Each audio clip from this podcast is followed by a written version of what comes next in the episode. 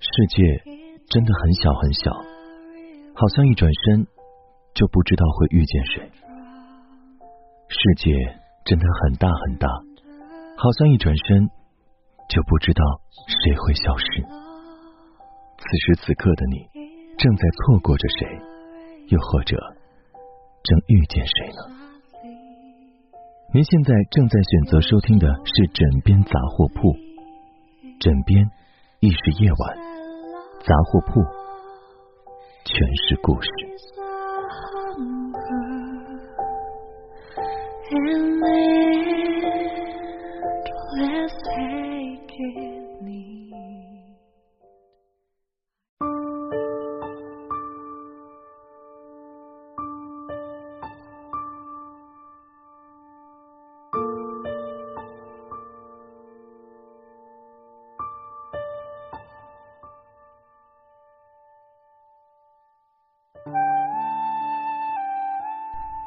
拍一拍公众上线的那天，很多平时寂静的群聊都莫名喧腾了起来。我想这倒是一个机会，借着捉弄之意，把许久没有联系的人重新数落一下。于是点开某个旧朋友的头像，双击两下，拍了拍他，但没有想到微信提示我，他已经不是我的好友了。这几年。时不时会突然发现自己被一些人删了，也是这几年经常听到一些声音说，微信就该出点有用的功能，比如被对方删了好友可以告知一声，或者自动互删。我是能够理解的，毕竟主动发现的离开总好比被动接受的抛弃，而那些群发查删好友的人，也只是试图在脆弱的人际关系中争取到一点主动权。就像两三年前，我也费尽心思的找过删了自己的人。当时的办法很笨，要把很多人拉进群聊，群聊人数还有一定的限制，几百个人一个个去寻，才能找到谁不是好友。可我就像有执念一样，盯着每个人的头像、封面、最后一次聊天记录，不停琢磨，到底是哪一步出了错。又是哪种错误与我有关？后来才发现，最大的错误恰恰是与我无关。正如那些把我删掉的人，大部分都只是我生活中的一个观望者。他们只要没有备注，就会被忘掉名字；删了聊天记录，就彻底没有了交集。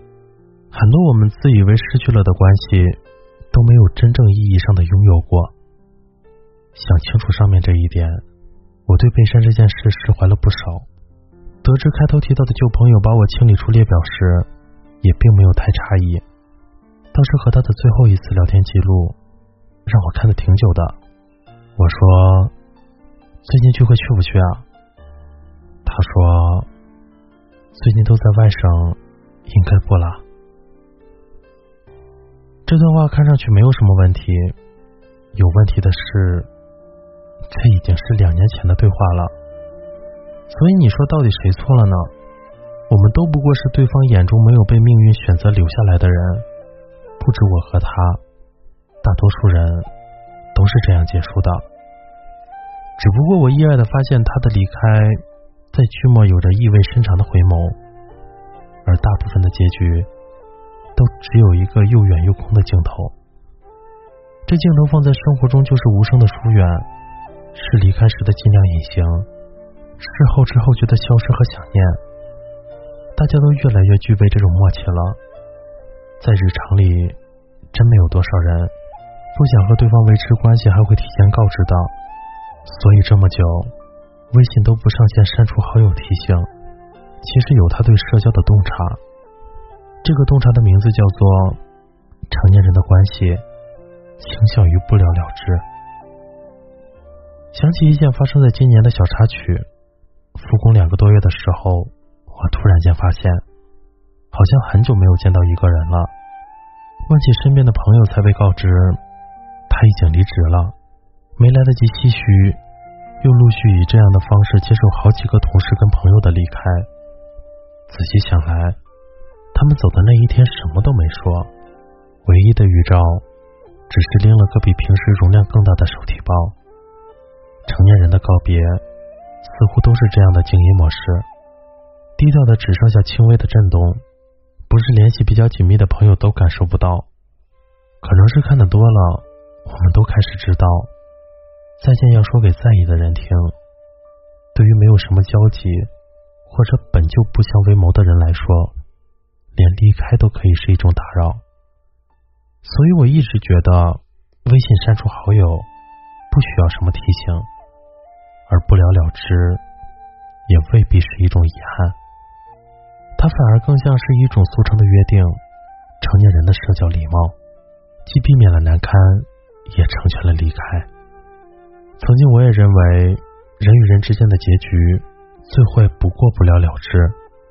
它就像一个潦草的句号，连最后一笔都懒得写好。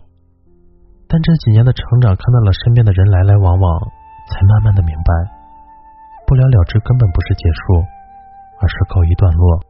它顶多是冒号，绝非句号。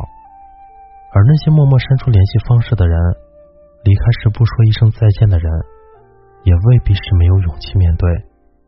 他们只是觉得重逢的机会还有很多，我们不缺那一次告别。今天的故事是来自杂乱无章的。讲真的，没有那么多人需要删除好友提醒。喜欢我们枕边杂货铺的小伙伴可以微信搜索“枕边杂货铺”进行关注。晚安，好梦，记得盖好毯子哟。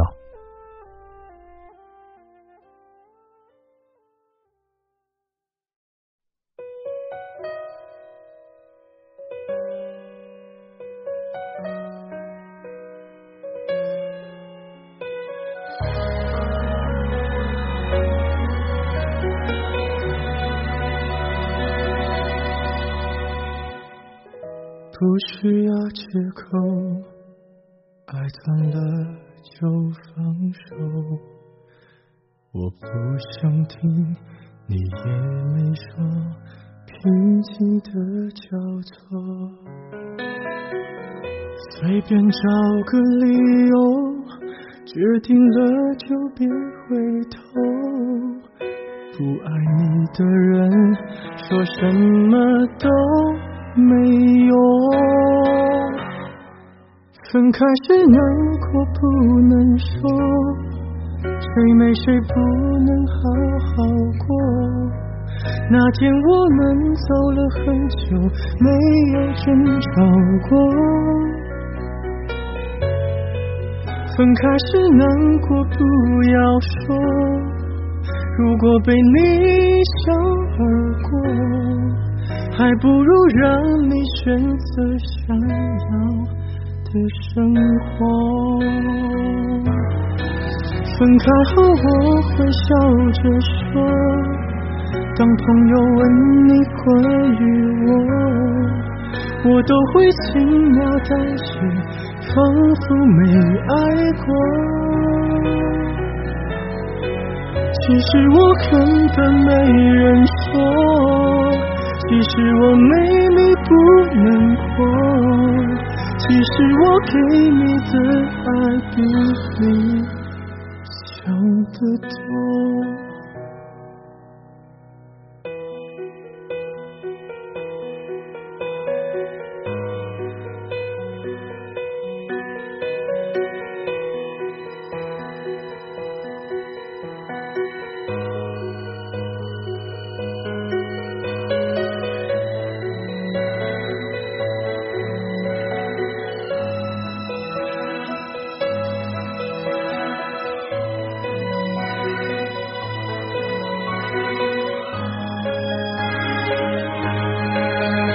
开心难过不能说，谁没谁不能好好过。